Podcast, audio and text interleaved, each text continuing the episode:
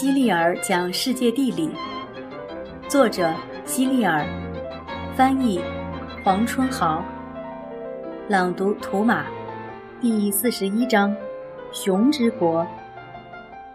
在孩提时代，我对有关俄罗斯狼群的故事特别感兴趣，简直百听不厌。狼群经常在雪地上对俄罗斯人发起突然袭击。雪橇上的人只能使劲儿挥动马鞭，妄想加速前行以逃过一劫。但不管雪橇滑行的速度有多快，狼群总是能够很快地追赶上来。眼看狼群就要扑上来时，俄罗斯人不得不将一些食物远远地丢开，这时狼群就会追随食物而去。但是，狼群在慌乱地吞食完食物之后，又会追赶过来。人们就又得拿出新的食物作为诱饵，这样反反复复多次，你难以想象食物耗尽时将会是一幅怎样的场景。在听了这样的故事后，我很自然将俄罗斯看成野狼之国，直到后来我才知道，原来那里是熊之国。俄罗斯幅员辽阔，几乎有半个欧洲那么大。它的北部地区天寒地冻，冰封千里，那里确实有乘坐雪橇的人和凶猛的狼群搏斗的真实故事。但是俄罗斯也并不都是如此，它中部地区要暖和很多，而南部就更舒适了。俄罗斯的南北两边都面向大海，北边有白海，南边有黑海。北边的海洋除夏季的解冻期以外，都被厚厚的大雪覆盖着，也许这就是被命名为白海的缘由。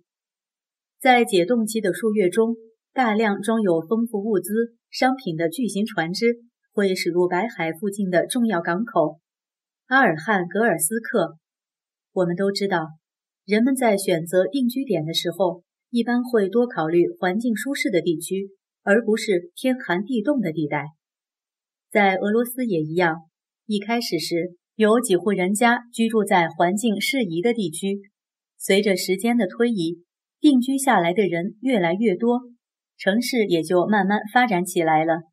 但是也有例外，如远离阿尔汉格尔斯克的一个名为圣彼得堡的城市，它是两百多年前由一个名叫彼得的沙皇一次性建成的。俄罗斯以前被称为俄国。沙皇是俄国最高统治者的称号。航海是彼得最大的兴趣之一。为了航海方便，他就下令在海边建筑一座同内陆一样的城市，里面有居民房、商铺和宫殿。建成之后，他就颁布命令，强制其他城市的人迁移到此地定居。很明显，这座城市是以彼得的名字命名的——圣彼得堡。旨在宣称这是属于沙皇的城市。圣彼得堡这个名字在历史上曾经被改动过两次，但很长时间以来，它都被俄罗斯人选作首都。第一次改名是在第一次世界大战期间，受到德国侵袭的圣彼得堡人认为自己城市的名字同德国一定有着联系，因为德国人。乐于将“堡”字作为城市名的尾字，为了让这所城市更加富有本土特色，他们就取了一个彼得格勒来代替原来的城市名。第二次发生在很多年之后，数年的征战让俄罗斯人深感厌恶。为了结束战事，推翻沙皇制度，就有人成功的发动了革命，并建立了新的政府。为了纪念领导这场革命的领袖列宁。人们便舍弃了彼得格勒这个旧称，接受了列宁格勒，即列宁的城市这个新名字。但生活在冰天雪地的列宁格勒俄罗斯人毕竟不是那么舒适，于是他们就将首都迁到了俄罗斯中部一个名叫莫斯科的城市，这里要比列宁格勒温暖得多。莫斯科这个城市里有一处由教堂、房屋和宫殿组成的建筑群。被称为克里姆林宫。克里姆林宫宫内面积广阔，外层为高墙所环绕。它的用途与美国的国会大厦很类似，但是国会大厦仅由一幢建筑组成，而克里姆林宫是一系列的建筑群。共产主义革命后，克里姆林宫内的教堂也丧失了原来的意义，被改造成了政府办公大楼和博物馆。红场位于克里姆林宫的不远处，在它的一端建有革命领袖列宁的陵墓。由于红场内宽敞平坦，视野开阔，俄罗斯人就选择这里作为阅兵盛典的重要场所。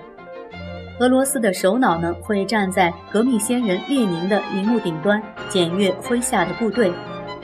红色象征着革命，我们不难猜想红场名称的由来，也不难理解苏联国旗中红色的意义，以及共产党人革命时自称“红军”的含义。